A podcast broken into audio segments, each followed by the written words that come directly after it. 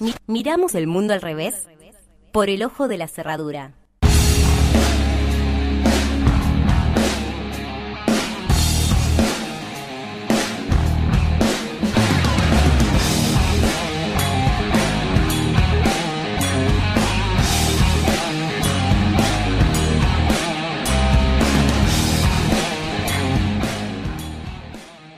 Desde el miércoles pasado en Argentina las personas no binarias pueden acceder a un DNI. Somos el primer país en Latinoamérica en conseguir darle un nombre a algo tan necesario y propio como lo es la identidad. Esto es lo que decía Alberto Fernández en el acto de presentación. ¿Al Estado le importa el sexo de la gente? ¿Le importa cuál es la orientación sexual o, o el género que cada uno percibe para sí mismo? Porque lo que al Estado le interesa es registrarlo a Alberto Fernández, saber si Alberto Fernández cumple sus compromisos impositivos, saber si no lava dinero, si no delinque. Eso es lo que le importa. ¿Por qué le importa el sexo? Bueno, sí, claramente que al Estado no le tiene por qué importar qué hace la persona en el ejercicio de su identidad, en tanto no tenga que ver con estas cuestiones, ¿no? Pero que remarcaba el presidente. Eso lo entiendo. Ahora, me parece que decir que al Estado no le importa el sexo, o más bien el género, o más bien la identidad de género, cuando es a través de este y de estos que se ven expresamente las desigualdades estructurales de los roles de género impuestos, es un tanto naif, ingenuo y hasta reduccionista diría, porque en la oratoria es todo hermoso, pero ¿qué pasa cuando lo pasamos a tierra? Digo, el decreto se marca en la Ley de Identidad de Género sancionada en 2012, que reconoce el derecho a la identidad de todas las personas que viven en Argentina, pero en la práctica lo que pasaba con, eh, lo que pasa en realidad con la Ley de Identidad de Género, o lo que pasaba hasta, este, hasta el miércoles, es que terminaba recayendo en este binomio de femenino-masculino, que no concibe entonces a, a esta pluralidad de identidades y que hoy sí se las reconoce. Lo dijo la abogada que tomó el primer caso que reconoció la identidad a través de un amparo de Jerónimo Carolina en noviembre de 2018 en Mendoza. El género no es uno ni dos, son tantos como identidades que hay. Para entender el espectro del género es también pertinente hacer distinciones con respecto a estos conceptos que están dando vueltas y que también nombraba el presidente. No es lo mismo sexo que género ni identidad. O sea, desde el vamos, en síntesis, el sexo se limita llanamente a la genitalidad y a las características físicas mediante la cual les médicos asignan eh, a recién nacidos, registran en certificado de nacimiento y posteriormente en el DNI. Algo que claramente también es reduccionista, también por el binarismo que esto implica, porque también niega eh, y les, niega a los intersex, lleva incluso la patolo- patologización y hasta incluso la mutilación de sus cuerpos muchas veces. El género, por otro lado, es una construcción social, cultural y psicológica que se construye en relación a, a normas establecidas y esperadas para los comportamientos de las feminidades y masculinidades, porque sí, porque nos crían para ser feminidades y masculinidades. Y esto justamente es lo que tiene que romperse. En tanto, por otro lado, la identidad de género es la vivencia de cada uno respecto al género que puede o no ser el mismo que el asignado al nacer. Entonces, primero eso. Y segundo, sí, al Estado le importa el sexo, o por lo menos debería importarle, digo.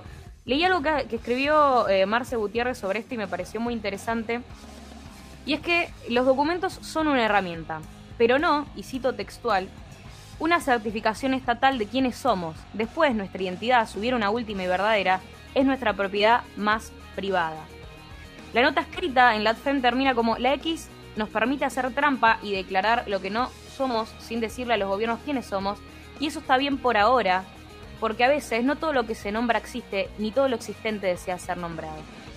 Y es así, digo, no todo lo que se nombra existe. Lo que somos como tales supera inabarcablemente lo que significa o puede dar una constancia de cómo somos como ciudadanos. Entonces, sí, la X funciona, pero no hay que permitirnos per- pensarla incluso eh, en un momento en una suerte de tercer género, porque Tegan Huanco, de 26 años, la primera persona no binaria en Santa Fe en poder identificarse como tal, decía algo así, y se lo decía también a Cosecha Roja, que acompañaba esto, pero ciertamente eh, no, no se puede dejar que, la X deja por fuera muchísimas identidades y esta idea de crear un tercer sexo no es lo que se quiere. Como también dijeron algunos presentes en el acto, son mucho más que una X. Es toda la comunidad LGBTIQ+, y ese más, como citaba antes, incluye hasta cuántas identidades haya. Pero claramente es una conquista que permite pensar a la sociedad fuera de ese binomio y necesario para visibilizar el espectro de la diversidad de identidades, hasta frente al resto del mundo, porque por ejemplo la X se eligió por su difundido uso a nivel internacional para que los documentos y pasaportes se adapten a estándares internacionales y así puedan leerse. Y no nos vayamos tan lejos tampoco, porque nombrarlo y entender la existencia de esa identidad permite también que se realicen políticas públicas en el país para tangiblemente incluir a estas identidades.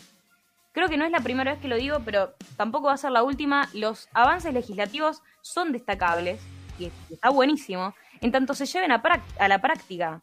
O sea, tenemos cupo laboral trans a nivel nación, pero la semana pasada asesinaron a Vicky Núñez en Paraná y a Fátima Barrios en Formosa. Entonces, ¿qué pasa con eso? O sea, ¿qué pasa con todo el odio que se destila hacia las disidencias y se traduce en crímenes de odio también? Creo que realmente la salida tiene que ver con estas políticas públicas y si hablamos de eso hablamos de educación sexual integral, porque la ignorancia habla también a través del odio.